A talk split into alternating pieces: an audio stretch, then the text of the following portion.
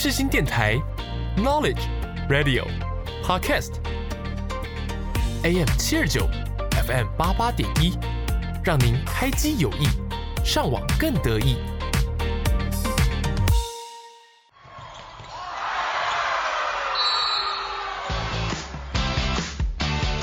想要了解运动员背后的故事吗？想要踏入热血沸腾的比赛竞技吗？突破极限，拓展新视野，让我们一起倒数三、二、一，Action！运动零距离，热血凝聚力，欢迎收听《运动新气象》。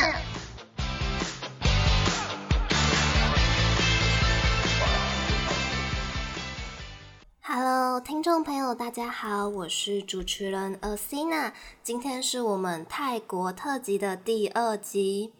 上周有预告，这一集的来宾是台湾首位泰拳职业联赛冠军狼牙武秦泽，来到我们的节目。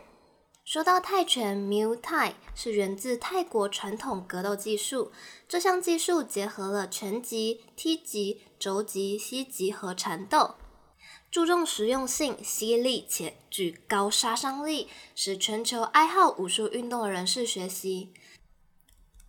下一个单元极限大哉问，探索泰拳职业选手背后的故事吧。接下来这首歌《Till I Collapse》是美国科幻电影《钢铁擂台》的主题曲，渲染机器人全集的决心与意志。直到我精疲力竭，我也不会倒下。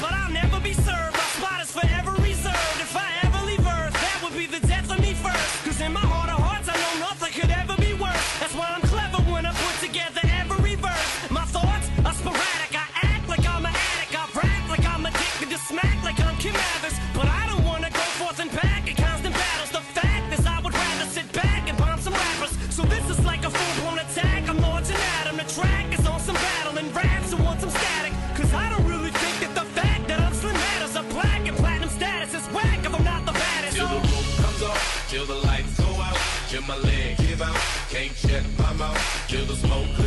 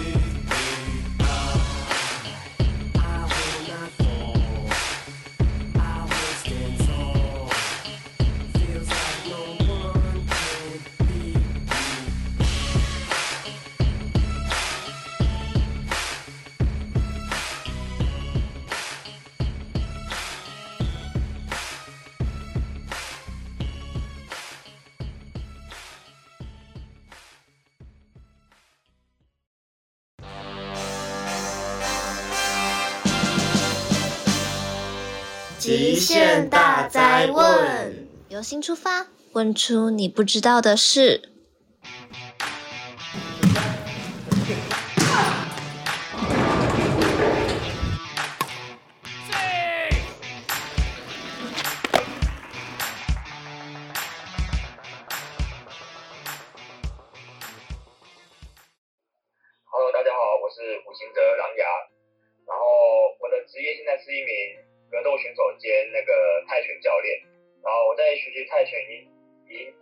接触格斗已经接触了十多年了，然后高中开始接触散打，然后到就呃高中做一场比赛，那时候做一个蛮严重的伤，那个受伤之后我就其实休息了好一阵子，后面去开刀，然后治疗之后我才开始回归格斗的比赛这样。只是说，因为那时候散打，因为我摔，我觉得对我肩膀的负担还蛮大的，所以那时候我就想说，散打比赛要打早一点，因为我还想去打这种格斗比赛，以泰拳、踢拳击这样子，就一路上这样打，然后到后面开始就以踢拳击为主，因为我还是比较喜欢有脚的格斗项目，所以到后面呢，然后成绩也越打越打越好，就还不错。然后后面就有人以前的拳馆就引荐我去香港打职业赛，那时候差不多我们都是以踢拳击为主。然后到后面因为疫情的时候，所以那个出国就不太方便了嘛。可是香港那边还是比较流行泰拳，所以我到后面就开始钻研泰拳的部分。然后我后面慢慢觉得泰拳是我一个比较喜欢的项目，所以我后面就专专门打泰拳这样。哦，所以现在职业都是以泰拳为主，这样。对，泰拳为主，然后有时候如果没有泰拳比赛，我也会去打踢拳击，不过是以泰拳为主这样。OK，了解。那呃，一般民众其实很难分别拳击、呃泰拳、三大跟踢太极有什么不同，那能简单介绍一下吗？泰拳的话，就是像我们平常电视上看到嘛，它可以拳啊，用拳攻击，用脚，用膝撞，用肘击这样子，啊，攻击的。攻击的范呃变化也会比较多一些，然后像踢拳击的话，它比较有点像是从泰拳演变过来的，所以它跟泰跟踢跟泰拳很像，可是它踢拳击它是不能肘击的，然后我们有我们的膝撞动作，它只能做一次而已，所以虽然改变一点点规则，不过它整体上的节那个打起来的节奏啊那些都会差蛮多的。那分数计算上面是不是也有点不一样？分数基本上，呃，泰拳、拳击、踢拳击都是扣分制的。扣分制就是说，假如我们今天，好，今天我们全部都打三回合，然后每个回合都是我们最高都是十分。然后如果今天，哎，一方比较优势，一方比较劣势，可能十比九，可是不会到优劣势不会差异到十比八这样子。只有一个状况到十比八，就是有一方可能他被读秒就被敲到下巴或敲到什么地方，被裁判读秒抢读这样子。那可能会扣两扣两分，会变十比八，十比八这样子。对，大部分上到十比九，然后每个回合的分数都分开记的，所以第一回合可能十比九，第二回呃最高也是十分，十比九，然后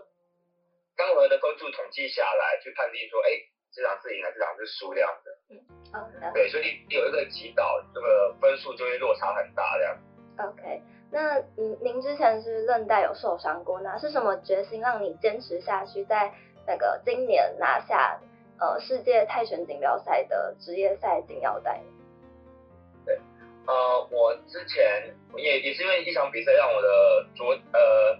右脚的前肢前十字韧带就全断了，然后那个时候也伤到了那个侧韧带，所以那个时候伤的是蛮严重的。那那时候受伤的时候，其实有蛮蛮失落的啦。那个时候，因为我前像我刚刚讲之前也有一次肩膀是脱臼，那个时候也是蛮严重，也是韧带都全断了，也是开刀。然后，可是在到那像我肩膀那一次，就是我觉得我已经到我一个人呃格我自己格斗的一个新的高峰，然后刚好就遇到这件事情，然后就这样直接掉下来。然后在我膝盖断车之前，我也觉得我。我达到比之前还要高的高峰，是我的人生新的一个高峰。可是哎、可能运气不好，然后我的右脚膝盖又那个又爆了这样子。然后那个时候在想说，为什么我要回到场上？一方面我就觉得说，我觉得我还没，我觉得我还可以达到更高的成就，或是我觉得我想继续挑战自己，因为我我会想说，我在我年轻的时候，呃。我不付出，我我在年轻的时候不能做一些我以后不能做事情。到我以后可能我可能十几岁，我回顾我当初的时候，我可能会想说，为什么我当初不继续呢？然后我现在四十岁了，然后我就没办法去从事我当初那份想做的事情。所以那个时候想，好吧，那就毅然决然就去开刀，开刀后就去那个一样去找专门的物理治疗师跟中训教练去重建我的膝盖，然后就。回到场上这样，那回到赛场就是心境上面有特别的改变吗？要说心境，其实我有时候会看一些看一些书籍啊，然后像我那那一阵子蛮喜欢看一些呃心理学的书的，因为在比赛的时候，心态的心态的调整会比可能你自己本身的实力还来得重要，因为有时候你在打比赛的时候，就算你的你的成绩的。技术、你的力量都远胜于对方，可是你只要心态不好，就可能你稍微对方可能做什么东西，你稍微被吓到，怕了一下。那就算你技术再好，力量多大，但是这场比赛你心态输了，基本上你就会被压着打了。我我就换了一个方式，因为我以前会让自己把自己调整到一种呃很比较亢奋的状态，把心态调成亢奋状态。因为在比赛的时候，呃，你不能过于紧张，大家都说过于紧张会无法表现你想该有的状态。可是你当你过于放松，你也无法表现表现出最佳的状态。你要调整到一个刚好的点，然后之前调整到一个兴奋状态，然后就打起来很兴奋，然后可以勇往直前这样子。可是像我前阵子拿一个 WMO 的腰带那次比赛，但是我调整一个心态蛮蛮特别，就是我把自己调整到一个很很平静的状态，就很像平常练习对打那种没有胜没有特别强的胜负欲，但我就可以保持平常心去冷静应对我面对的对手这样子，我觉得那是蛮特别的感觉，这样就是哎、我好像上擂台就是一种呃平常对打的感觉，我没有特别亢奋，但也没有特别的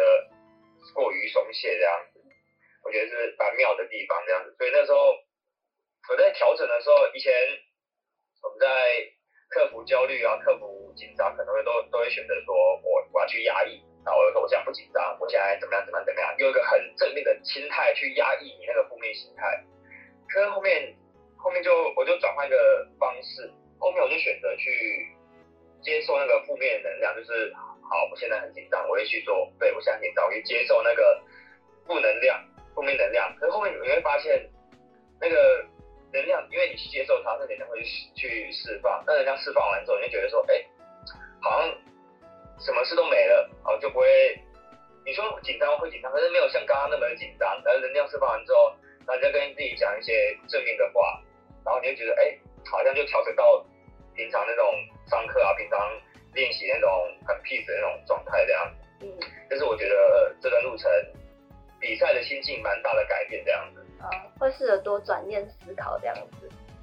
对，有点像这种感觉这样。那。呃，您的最佳职业成绩是十胜零败二 KO，是哪一场比赛？然后这个过程中有什么特别的收获吗？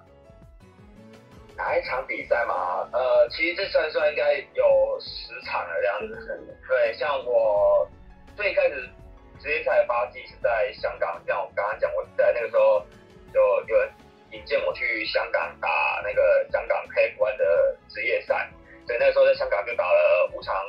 五场比赛了，哎，香港四场，然后那时候有去澳门，去澳门一场，所中总共五场。可是后来因为疫情嘛，所以我们就不能出国了。然后国内慢慢开始也有一些职业赛了，所以那个时候后面的比赛就开始在国内有比赛就去打这样子。然后现在慢慢也去泰国啊，就去。其他地方开始打比赛这样子。然后如果说印象最深刻的话，就会我觉得我印象最深刻的比赛是我人生第一场职业赛，就是在也是去香港那次比赛，呃，那次比赛其实有点跳量级打，那个时候其实我其实对手的体重有到呃七十公斤，可是我平常在打，但是那那呃那时候我去香港打比赛的时候，通常都是打六十三公斤，就是很低的，那时候对手七十，然后其实我算是跨跨量跨量级去打这样子，然后。那那也是第一次比赛，然后我第一次带一个很小的拳套，因为我们以前，呃，在在台湾打比赛的时候，我们带的拳套都比较大。我们如果用盎，我们的拳套是用盎格数来分，就是说我在台湾可能都带最最轻的，最小就带十盎司，基本上都带十盎司的拳套就比较，你可以想象说比较大的。然后在香港我们带我们带是，就是说你可以想象拳套前面有个海绵，全海绵的厚度可以减缓它的缓冲这样子，然后所以可能蛇的。海绵比较厚，然后六盎司海绵就变得很薄，你就感觉拳头会直接接入到对方身上，这样就没有海绵的缓冲。再加上那个拳套偏旧，所以它前面的海绵基本上我觉得已经被打薄了，所以像这种裸拳，就是没有带拳套在打的感觉，其实蛮像的。然后那个时候在打的时候，其实还还我还蛮幸运，是第一回合我就把那个 KO，就是我我让对方读秒，因为那时候刚好我敲，我就把他下巴，然后那个时候去。对方缓缓，那个回过神来也很快，所以我们就他他读秒后读到读到八，他还可以继续打，那我们就继续打，然后打打第一回合、第二回合，我忘记二三回合，我有被打到一个我的右眼就完全被命中一拳，那个被被打下来的时候，我就发现我的视线，我的眼前的视线就变成一堆残影，就是我看一个人，我会看到两个人，我看一个裁判，我会看两个人，这样就看所有东西都会变两个这样，那当下是这。蛮感觉很恶心啦，不过因为那比赛还没结束，那我就继续打打打打，然后因为那个也也很不舒服，可是我就硬撑撑完了。然后那个时候，哎、就因为那个时候就被判定胜利了嘛，然后呃，可是那时候我没有很开心，因为我内心是开心的，只是我觉得我身体实在太不舒服了。然后那时候我就就那个胜利嘛，举完手票，然后就走下擂台。走回休息室，一到休息室那个刹那，我就去厕所那边就直接爆吐了，因为那那一拳有让我整个脑震那个脑震荡变得有脑震荡的倾向的样子，所以我那时候就是脑震荡加上我的眼睛变成两个两个残影，两个两个残影，对，残影残影。然后吐吐完，我稍微休息一下之后，然后我的那个妈呢就说，哎，那个有那个有人要采访这样。然后我跟他说，我真的不行，我真的太太不舒服，我就把它推掉，这样不舒服到这样。然后我后面那其实没在没在香港待很久，我在待一天，在比赛完的隔一天我就回台湾了。他回台湾的时候直接去医院检查，因为我到上飞机到回台湾都很不舒服。然后检查之后发现哦，就是脑震呃脑震荡跟那个我的右眼被被就是被敲到嘛，所以那个视网膜有点。受伤这样子，可是没有到很严重，不过有很明显就是有受伤的的状况这样子。然后我就，可是这个东西就只能回家休息，所以那个时候我就躺躺在我们家沙发，我们沙发上算还蛮大的，所以那时候，那那那那那几天我就很不舒服。那那三天我脑震荡三天跟那个残影到第三天才完全的恢复过来，那三天就是很痛苦，那就是三天我就是一睁开眼睛。我就想吐，所以我我我就去睡，醒来睁开眼睛，哦想吐，我就继续睡，醒来睁开眼睛想吐就继续睡。因为那三天我也没吃什么东西，我也没喝什么喝什么东西，我也不能喝水，因为那时候脑震荡蛮严重的，所以我一喝水我就会直接吐。所以那个时候我的水都是用抿的，就是喝喝喝一点点，然后抿一下抿一下，我慢慢吞，我不能喝太大口，我喝太大口就会吐。然后这个症状一路到第三天我才恢复正常。然后那三天我在想，开始想说，啊，为什么要打比赛，然后把自己搞成那样子，然后然后就开始哎，有点，因为太不舒服了，这个有点低潮。然后第三天过后，就开始回想说，为什么我要打比赛？然后我后面觉得，我想有想要的东西大于我当初，虽然那个时候很痛苦，可是大于我当初痛苦的感觉，所以就后面就继续哎继续训练，继续接受其他比赛这样。嗯，了解。那您参与过很多国际赛嘛？那有没有最难对付的国际赛选手？国际赛选手嘛，我觉得最难对付的就是我刚刚讲那个对手，跟我在第四场职业赛，我发现我遇到我觉得很难对付的对手，基本上都是日本人。我觉得我只要比赛对到日本人，我就觉得其实不太不太不太好打，不太好打，因为我发现我只要对到日本的选手，不管我觉得他们的斗志很强吧，应该这样讲，就是我觉得可能我我们在打对打。在比赛的时候，然后拳我的拳头感觉全力挥到他，然后打到他的要害。我觉得他感觉有有在有晃动、有晕眩、有一些负面的状况出现，可是他们却不会表现出来，他们也会继续勇往直前，继续继续继续跟你打。你会觉得他们怎么都打不退这样子，然后就觉得每次只要我跟日本选手打，我都打得非常的吃力这样子，有有点武士精神的感觉是吧？嗯，可能他们的民族风可能都特别的强悍这样子。对，所以跟其他国家比的话，就是日本算是最顶尖的吗？就是以泰拳来讲的话。哦，日本日本的格斗水平其实很高。嗯，日本格斗水平，像你可以像像是一些比较大型、比较大家知道的比赛的联盟，日本就有几就有几个嘛，大大家都知道蛮知名的这样子。嗯、然后知名的联盟相对就会有一些。比较知名的选手，比较程度比较好的选手，都会在那一边这样去，因为好的联盟，大家都会想去打这样。OK。对啊。那除了泰拳的话，你还有什么就是特别的爱好吗？特别爱好，其实我好前一阵子蛮喜欢拍照的。那个时候，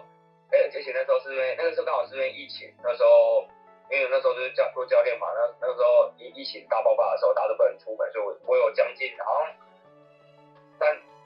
三到五个月没有工作吧，然后那个时候也也不能去工作，然后后面就想说不行，我要找事情做，然后后面就哎、其实我很久以前就想要玩拍照，可是我一直没时间玩了嘛，好吧，那个那时候还有点闲钱，然后好买一台相机开始玩拍照，拍照，拍照，然后拍一拍觉得哎、好像拍不出什么呃、很有 feel 的东西，然后开始上网看大家怎么拍，然后开始哎、欸、买一些书来看大家怎么拍这样，然后开始。就什么都拍啊，然后在家自己在家里的时候就拍拍拍食物啊，拍拍一些摆盘啊，然后后面去旅游的时候就拍风景啊，然后去外面的时候拍拍一些人啊，拍一些街街街拍这样子。嗯。但是我觉得哎、欸，那时候拍照蛮好玩的，不过现在因为真的比较忙了，相机就比较少拿出来了。不过只有在我现在大部分都是哦，我出出去玩去外面玩的时候，或者出国去比赛，我才会带带着相机这样子。嗯。然后。因为比较忙了嘛，像因为其实拍照蛮蛮蛮繁琐，就是说你除了拍完之后，你还因为我还会去用后置这些东西，所以拍下去一整一整天的时间其实很长这样子。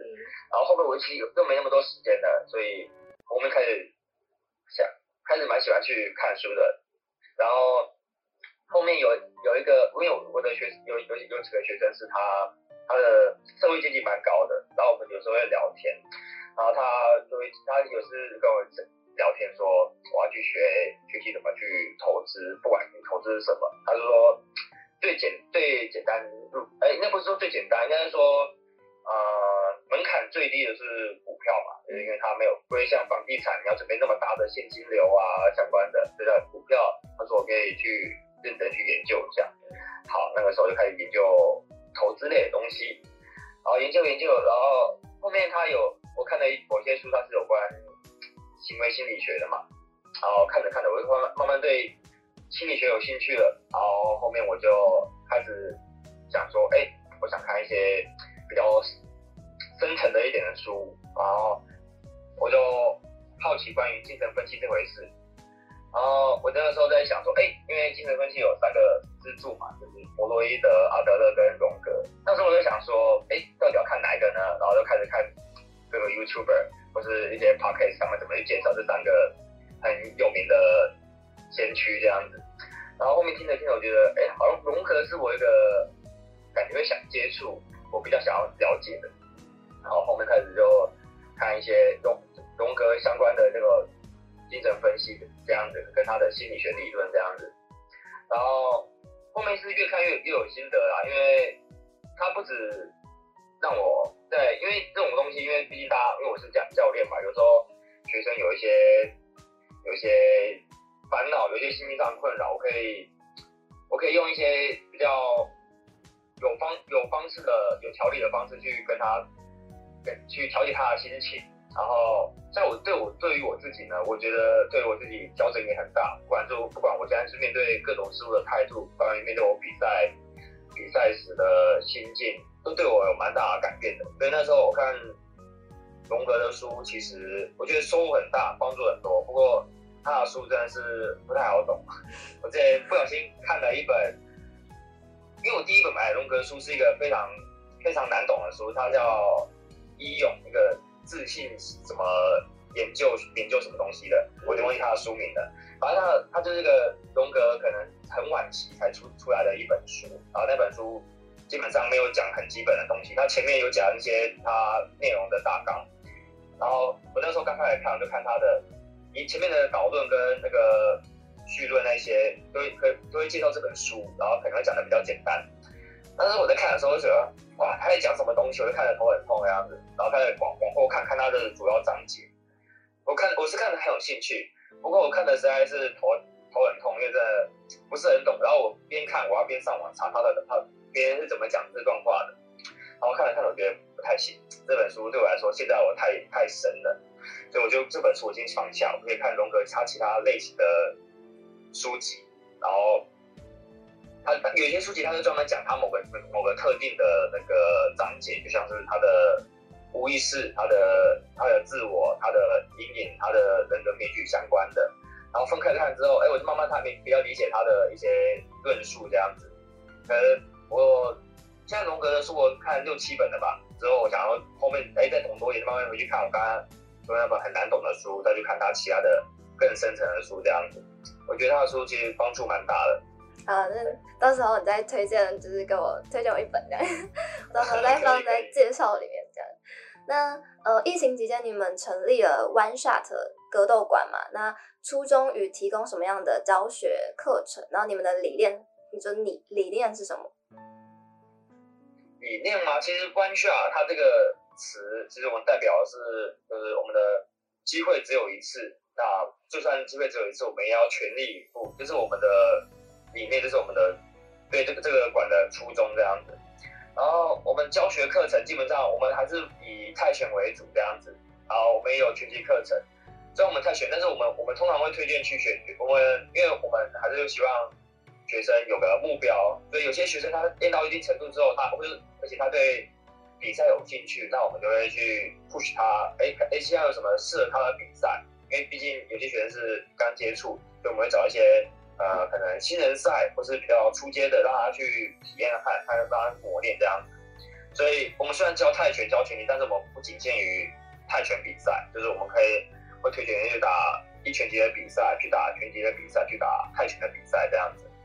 对，然后他们如果达到一定程度之后，哎，程度越打，哎，成绩越打越好，然后我们慢慢推荐他越 level 稍微高一点、稍微高一点的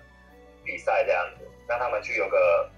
新的体验吧，我这样讲。啊、哦，那一般大众会不会对拳击跟泰拳就转换上面会有点不适应？因为一个可以用脚，然后一个就是不太能用。转换上吗？对，如果你是一般的学员，应该就不会有太大的问题啊。一般的学员，因为你会有太大问题，通常是在于有在专业比赛的选手比较有差，因为毕竟他呃规则上跟一些距离呀、啊、一些节奏其实不太一样。但是说不是说不太一样，我们就不能去哦，我去学泰拳，我就不去学拳击。只是说，你可以教我现在泰拳，我可以学拳击。只是我对拳击的嗯学习学习，你要知道说哪些是可以用到我们泰拳上，哪些是不行的。你要有一些取舍，那去学拳击才会对你有帮助。那如果今天你去学拳击，你不知道哪些是可用，哪些是不可用，那你把拳击的技术带到泰拳，可是这个东西刚好某些东西刚好就对对泰拳来说是一个非常。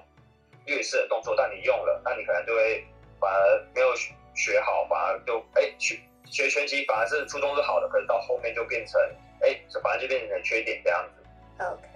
那传统其实对格斗印象比较偏负面或者暴力的面向，那现在比较有那种培养身心或是建立自信的发展。那就是您从事这么行业这么多年，有看到什么改变吗？什么改变？你说我看到学生还看这个环境，就是环境这个环境的改变。这环境其实改变很大，因为这样讲，呃，比赛要有人才会有比赛。那我们就拿比赛来看，像你把把格斗产业放到十年前，就是我刚刚接触那那一阵子的时候，其实台湾一年也就一整年比赛也就三四场而已，其实没有很多，就很少，可能两三场更少。而且那个时候主流不是泰拳，就是拳击跟散打。但那个时候有如果是有踢脚的项目，是以散打为主，然后。是一后一直后来慢慢发展到后面，哎，开始流行踢拳击，慢慢开始流行泰拳，然后可是那个时候的泰拳拳击，就过几年的泰拳拳击，其实还是偏向散打转泰拳，散打转一拳，就是那个风格没有变化。然后到后面开始慢慢有人呃拉了一些泰国教练来，去传授泰泰国的一些技泰拳的技巧，然后泰泰台湾的泰拳技术才慢慢的哎慢慢的往上拉升这样，然后。比赛也开始慢慢变多了，像以前刚刚说我刚接触的时候才两三场比赛，然后到后面哎四五场五六场，到现在其实基本上呃两三个月可能就会有一场比赛这样子，虽然不一定是哦大型的职业赛等等的，不过至少那个比赛机会变多了。不过以周围来说，台湾还还是有点格斗荒漠啊，虽然在发展中，因为你看你可以看像韩国啊、日本、香港、大陆。有这几个周我们周围的国家，其实他们的格斗风气是很盛行的，尤其是香港非常的盛行。像香港有个拳馆叫富德拳馆，他们他们香港是小小的，可是他分馆就我上次知道就已经有二十二间的，有二十几间就很多。所以你可能走路哎走走个一百公尺两百公尺就会看到下一间分馆这样子，非非常多这样。所以香港格斗风气是很盛行的，可是台湾没有。所以我觉得现在至少有往很好的方向去发展了。就大家越来越接受这项运动，而且其实很多人接触格斗，其实不是不是单纯只是为了说哦，我想要我想要真真的是想要打拳。很多接触的第一个感想法是，呃，他们想要运动，他们想要固定的固定的运动运动运动规划、运动周期这样子。可是他们不喜欢跑步，可是他们想又想要有有趣的运动，所以他们是抱持一个哎、我想要运动的心态去来接触格斗这个项目。然后接触久了之后，哎、他们其实也慢慢学上练起来了，呃，练久了开始哦，后面条件对打，后面开始也慢慢接触对打了，然后到后面就会开始想说，哎、那我他们可能有些人就会开始想要挑战说，哎、还是我去试试看比赛，然后就慢慢的一路往上往。往比赛的方向走这样子，当然也不是每个人都想要比赛，但是大家或多或少或少都会有这种，哎、欸，想要看看现在到底啊，我我现在的程度在什么地方这样子，所以这个风气是有慢慢被拉起来这样。听完他的比赛经历和详细的介绍，有没有对泰拳更认识了呢？运动大解密，带你们了解泰拳的历史吧。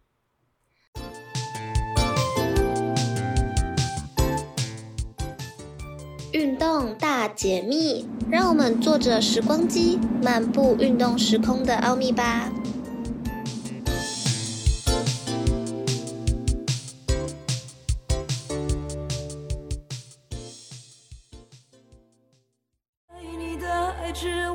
广播世界魅力无限，世新电台带你体验。你现在收听的是世新广播电台 AM 七二九，FM 八八点一。笑开，一路上要绕过了几个弯，才能来到最美那一段。泰拳起源于阿尤他地区，在泰国与缅甸战争中，泰国阿育他雅王朝时期的国王帕纳黎宣苦心设计出健体防身的一套拳法，至今有五百多年历史。泰拳在古代曾作为军队操练的表演。泰拳由最初的自卫保国行为演变成今天的运动项目。早年人类为了求生，必须和大自然搏斗，后来慢慢演变，并加入格斗的技巧，进而世界各地民族多少都有自己流传的一套传统武术，有些还会细分不同的门派。根据民间传说，早在一千多年前，东南亚一带的诸多部落彼此间因争夺食物、土地，便已经开始有系统的操作拳打、踢脚、摔跤等动作。用以击败敌人，但真正出现在文献记载是近五百多年的事了。泰拳也逐渐与中国南方、高缅、缅甸等区域有所区分。不过，当然不少动作仍与邻近的国家风格相似。对柬埔寨而言，还会声称泰拳是柬拳的分支呢。在高棉王朝鼎盛时期，传入当今的泰国地区。泰国历代的君王都崇尚武术，可能是因内忧外患和邻国威胁的关系。无论是早年受制于高棉帝国，或是后来与缅甸、辽国、越南以及中国的战争，从一二三八年的素可泰王朝、大成王朝，到后来的吞武里王朝，泰拳都是重要的保家卫国基本。全国上下习武之风兴盛。不仅战时可以用来近距离打击敌人，也可以作为娱乐的消遣。竞技斗舞以取悦皇亲国戚。下一个单元运动停看听，带你们了解泰拳在国际和台湾的发展。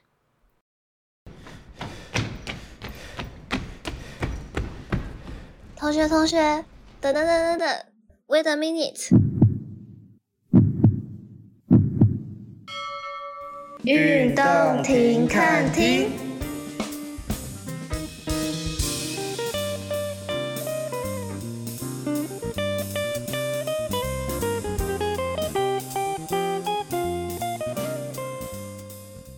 泰拳的呃，Muay Thai 的名词介绍。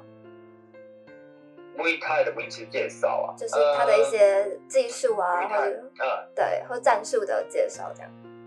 我现在是教练，我才选手在上面比赛。其实战术的话，我我我的话，我会依靠一对手他擅长的是什么样的项目去克制他。就像他说，OK，好，今天对手的拳比较好，那我可能会跟我的学生说，哦，那你看你可以去做一些可定曲就爆的动作，这是泰拳的其中一个技术技术动作这样子。因为每个动作都有它相克的地方，所以我会，可是有时候在场上看到的。动作跟场下看到是不太一样，这是蛮妙的地方。第三者的角度跟第在场上的感觉是不一样，所以有时候场上看不到破绽，是场场下可以看得到的。所以我们可以，我会依照对手的形去给我的选手去下战术。可是比较，我比较没有特别记说哦，泰拳的什么战术或什么的专有的名词这样。那你在比赛的时候有特别运用？你会你会制定吗？对啊，就制定什么特别的，就是攻击对手的模式之类的。会啊会啊，就是像是说，呃，一般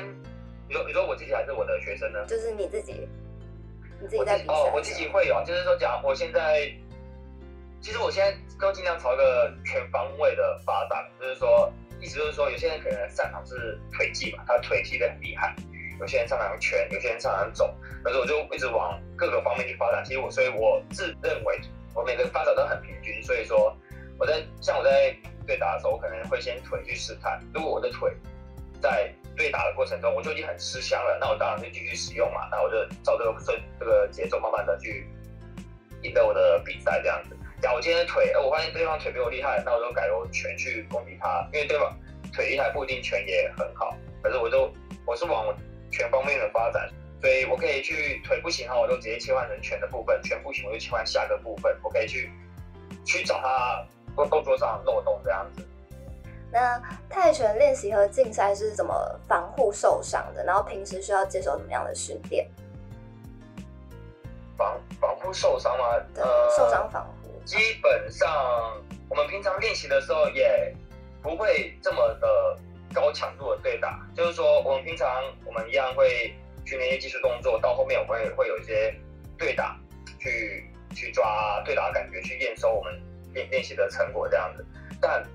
不是每次对打我们都会高强度对打，就是说我们不会每次都全力的对打，就是全力出拳、全力踢，像比赛一样那种对打，其实不太会，因为那种状况下会，其实对你的运动表现其实不会有太大的帮助，而且因为是增加受伤的风险，因为我们我们是要比赛选手，我们最怕就是受伤，所以我们这种类型的训练。我们都会尽量做到最好的保护，就是说，我们可能拳套会带比较大颗，呃，去减缓它那个对打的缓冲，或者护脚带比较厚一点，然后再打击。这而且这种类型的全开的对打，全力的对打，我们可能一个月最多一次而已，也不会太多次，太多次可能打到还没比赛就变跑大了这样子。对，然后一另一个方式就是我们中间会安排教练，或是要有个有程度的裁判去中间去看。去看着我们对打这样子，避免一些受伤发生，这样可以及时的去去制止这样子。然后要如何防护受伤？其他其他防护的受伤，因为包包括可能哪边可能扭到，或哪边可能不太哪边受伤，这个可能就是需要一些额外的重训的训练去去辅助了。因为毕竟泰拳这个项目，你要能像。重训那样子有这么训练出这么强悍的肌肉去保护你想要攻击的地方，又想要使用的地方，其实还是有限。所以现在我们比较，我们现在新比较新一代的选手都会去两两方面都会去去尽量去补足，就是泰拳的技术部分跟我们的重训部分都会去做训练，这样子去保护我们自己，不要尽量不要去受伤，跟让自己有更好的表现这样。那如果是受伤后要怎么就是重建跟训练呢？重新训练这样子。重新去，你说像一般的小伤吗？还是扭到的？还是那种蛮严重的？对，蛮严重的伤，要怎么再重新？就像之前不是你有受伤过吗？嗯，你是有怎么样的训练吗？训练，呃，像我那时候膝盖受伤，我就做那个时候我有找专门的配合的教练，然后帮我做一些很多的。肌肌那个周围的肌肉肌肉那个强化这样子，因为毕竟需要有一个强强悍的肌肉去保护住你受伤的地方嘛，这是最基本的概念。然后一些稳定度训练跟一些呃其他训练就是说，因为这样子，因为假如今天右脚受伤，那你的左脚相对的负担也会变大，就是说你会避免去让你右脚受伤的地方去出力，因为你你会。无意识的去保护它，可是这个东西可能你是不知道的，所以很多人就是他如果没有没有这个概念，就变成说今天好，他今天右脚膝盖断了，而过两年你会发现，哎，他怎么左脚也断？就是因为他另一脚的负担就变太变太重了。所以一个优优优秀的那个教练，他应该是会帮你完成整个身体的平衡，就是说他帮你强化你的受伤那一侧，然后没受伤那一侧的。代过度的代偿，他会去想办法帮你处理掉，不要让你未来哎有机会再发生像我刚刚讲的那种不好的状况这样子。Okay. 对，其而且这个训练比较专业，所以可能讲细讲可能会讲得非常久这样子。啊，就是那种专业的训练师会帮忙这样。对，没错。OK，好，那泰拳正逐渐就是争取奥运会的正式项目嘛，那国际的泰拳发展也从亚洲就是扩展到全世界，那能谈谈不同国家的发展？不同国家发展嘛，其实发展最好的地方，如果以亚洲来说，当然还是泰国嘛。它泰国它是泰拳的发源地，然后再来就是日本，也是一个非常知名的格格斗大国。在最大的比赛有一个比赛在新加坡，那是 One Champion 的，它叫 One Champion 的一个比赛。它因为它非常的大，所以所有世界各地的好手都会去联盟去比赛这样子，所以亚洲快要变成。战力技的大国这样子，就是大家都来亚洲啊，去玩枪品啊，去日本、去泰国去去打比赛这样子。欧洲那边的话，还是以欧洲、美国那边还是以拳击跟踢拳击为主啦。泰拳没有，泰拳应该算第三个主流啦，主流还是拳击。欧那边还是以拳拳击为最大众，还是踢拳击，再还是才是泰拳这样。战力技来说的话。对，所以大家都会选手都会想来亚洲啊、日本啊、泰国啊、新加坡去比赛这样。对，那不同国家的就是选手的风格会不一样。不，呃，其实差蛮多的，其实差蛮多的。像因为欧洲那边是以拳击为拳击比赛为主流嘛，所以他们的泰拳选手、踢拳击选手其实攻击模式会比较像拳击，很很像在拳击啊，加上脚拳比较安低。他们攻击模式以拳为主这样子。然后像是泰国嘛，他们的比较注重腿的部分，他们的腿呀、还有格斗曲他们就是我们就把 clinch 这样讲的是长抱，好，这样比较好理解。他们的长抱训技巧会比较多，所以很多欧洲选手打去泰国打比赛，可能欧洲选手他们。肯定曲不一定都这么厉害，所以他们遇到长暴类型的的对手，因为只要竞争到长抱之后，拳的效果就不会是太好，所以他们在这个地方吃了很多的苦头这样，所以他们现在也慢慢哎、我看到越来越多泰国选手哎、外那个外国选手哎、他们的残暴哎，慢慢的也也变得很厉害这样子。然后像日本的话，日本他们那边是，因为他们那边主流是空手道那些，所以你看到日本他们的比赛。他们的选手很多会有一些很特别的踢技，比如他们有些会用脚趾头的下面的拇指球那一块去戳人，呃，那一台空手道的招式，然后转身后出来一些很比较华丽的踢技，哦，他那个日本选都会在日本选手这边看到这样子，然后他们的节奏也比较快，因为日本的空手道他们偏速速度型，所以他们速度也会很快这样子，然后香港那边。呃，不是全部啊，可是蛮我看到蛮多的是他们，他们是以体力著称的。就是说，你今天打比赛，假如你今天没有体力，你有再好的力量，你有再好的技术，你什么都发挥不出来。不过他们那边就是体力著称，他们可以从第一回合，好像氢弹电池一样，一路到第三回合都不会累，可以一直猛冲猛打这样。对对。然后像大陆的话，因为大陆那边是以散打为主，所以他们的。风格很像，就是哎，去掉摔技的散打的感觉，就是抢分数那种感觉这样。对，所以每个地方的特点都蛮差蛮多的。OK，那能介绍一下台湾的 WBC 泰拳积分赛和国际的 KF1 泰拳职业赛吗？可以啊，呃，WBC 积分赛基本上是呃那个中山拳馆他们从泰国那边引进过引来台湾的这样子。WBC 它基基本上是拳击的四大组织之一的 WBC，它旗下的旗下的泰拳分支这样子，所以它 WBC 其实在国际上其实算是蛮大型的呃组织。我们以泰拳来说，像你看到很多知名的选手拳王，其实基本上都有去拿过 WBC 的腰带这样子。对，然后我们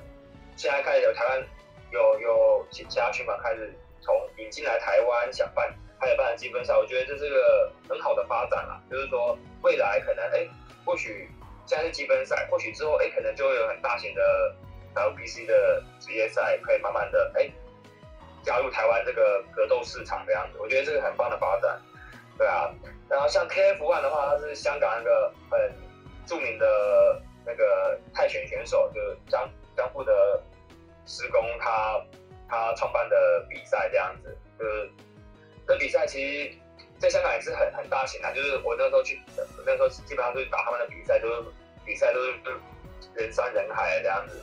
所以香港蛮知名的一个大型比赛这样。OK，那世界泰拳联盟 WMF 跟业余的泰拳国际联盟的 IFMA 就是会有举办各种赛事嘛？那职业赛跟业余赛有哪边比较不同？哪边比较不同啊？其实最大的不同你可以看。护具的部分，因为毕竟职业赛它是一个商商业娱乐性质的比赛，所以我们他呃我们会想要有个比较大的呃看点，所以我们就基本上只有护具，只有全套、护齿、护裆，那基本上就不会穿任任何其他的护具，不会戴头套，不会戴什么，所以这样的比赛张力会比较大。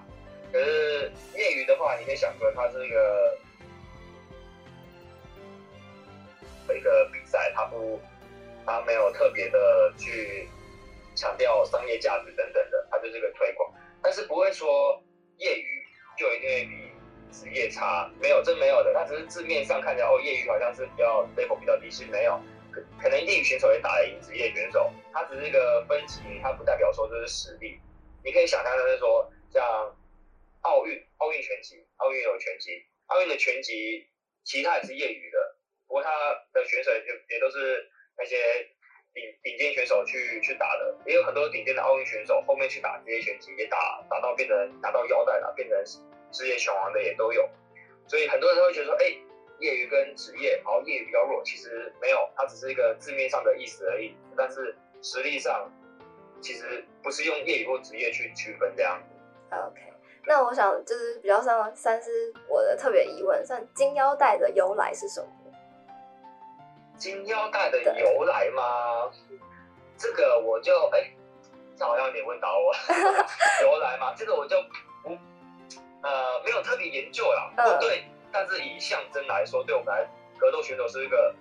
很有象征意义的东西啊。嗯、就是他会他会比感觉是你拿到奖牌、拿到奖杯，还有个象征意义的东西。也有可能是因为看到了拳王，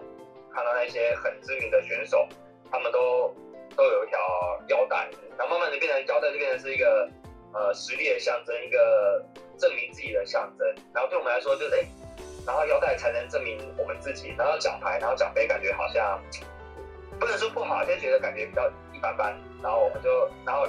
然后腰带就会想会想要竭竭尽全力的去争取这样子，就变成我们有个很强的信念感嘛。对对对，那种感觉这样子。OK，那今天很谢谢你接受我的采访，那谢谢。谢谢。今天的访谈就到这边结束啦。基于泰国是个全国上下风靡泰拳的国度，各地有不少的拳馆，每天都有大大小小的赛事，而获得一定胜率的拳手可以获得金腰带的荣誉。不过比赛太多，规则不一。拥有金腰带殊荣的拳王不计其数，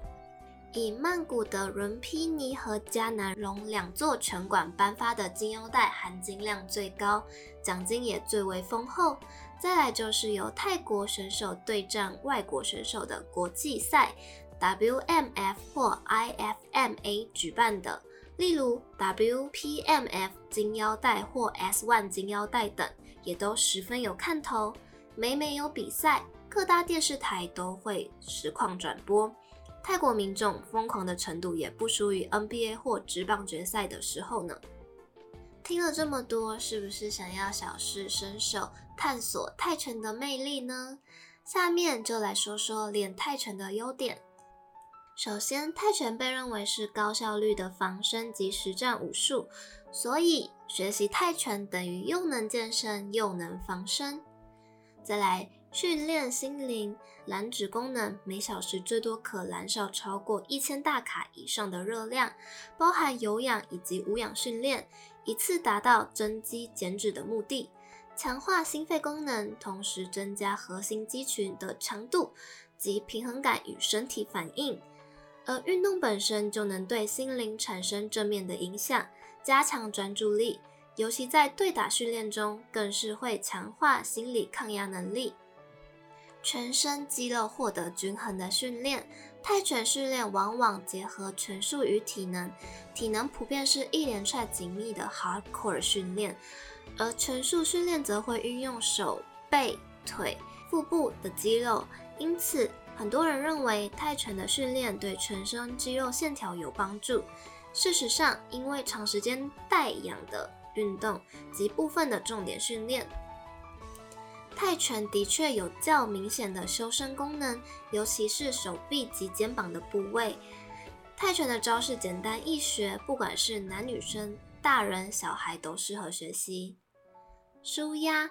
泰拳与一般的带氧运动不同，像跑步和跳绳都是重复同一动作，在练习过程中，你能尽情幻想沙包是你生活上讨厌的人和事，一拳一拳将他们击倒。拳拳有力，让人有正确的发泄。培养自信，在学习泰拳的过程中，可以感受到体能的提升、体态上的改变，看见自己的成长，自信心也会慢慢的建立起来。其实，很多人对泰拳也有误解，认为此运动的目的是为了与别人打斗。虽然对决是该运动文化之一，但对于初学者来说，对决是来日方长的事。当你亲身学习泰拳后，便会了解到，原来泰拳是一项讲求身心协调的运动，当中每一拳一脚都需要事先铺陈，十分考脑。最有趣的是，正确的拳术并非使用蛮力，因此学习泰拳让人逐渐学会运用身体的力量，让你更了解自己不同的身体部位，在过程中对自己有更好的认识。运动零距离，热血凝聚力，运动新气象在每周三下午一点首播，晚上九点重播。没有收听到的朋友，可以上 Spotify 和 Apple Podcast 上收听哦。期待我们再次空中相会，我是主持人 Asina，我们下周见喽，拜拜。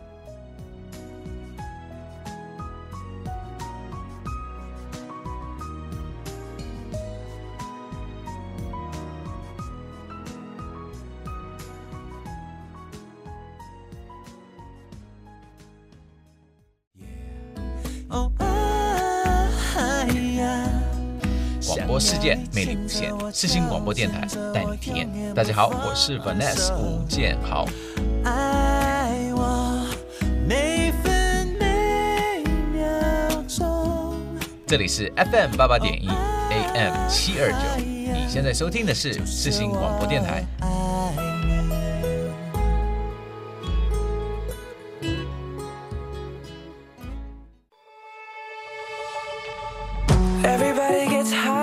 Sometimes you know.